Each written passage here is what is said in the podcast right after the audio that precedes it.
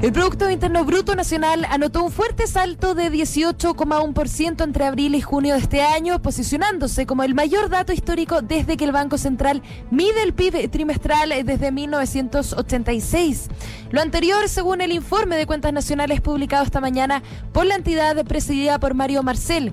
Eso sí, de acuerdo con el documento, esto se debe a la baja base de comparación del año 2020, periodo que registró el mayor impacto asociado a la emergencia sanitaria. Adicionalmente, según los expertos, incidieron las medidas económicas de apoyo a los hogares y empresas, los retiros parciales de los fondos previsionales y una mayor adaptación de la economía a las restricciones sanitarias.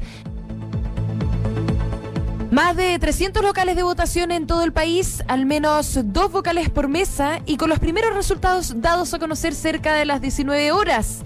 Esas son las definiciones que ya se han tomado desde la Comisión Nacional Organizada para la Consulta Ciudadana de Unidad Constituyente que se realizará este sábado. Con este escenario, la noche del 21 de agosto se sabrá quién será el candidato presidencial del colectivo, que podría ser Yana Proboste de la DC, Paula Narváez del Partido Socialista y Carlos Maldonado del Partido Radical.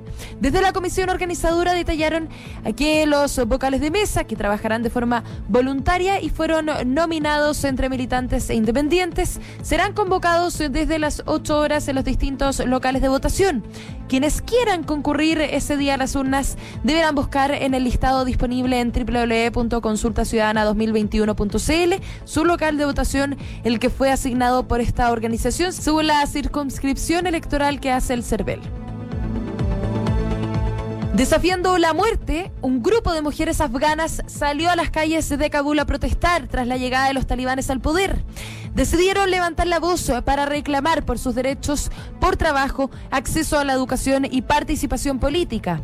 Pese a que ayer los talibanes aseguraron en una inédita conferencia de prensa que las mujeres podrán trabajar y estudiar bajo la ley islámica, el recuerdo de lo ocurrido entre los años 1996 y 2001 hace que reine el escepticismo. Recordemos que por realizar este tipo actos, las mujeres al menos pueden ser castigadas con latigazos hasta ser lapidadas públicamente.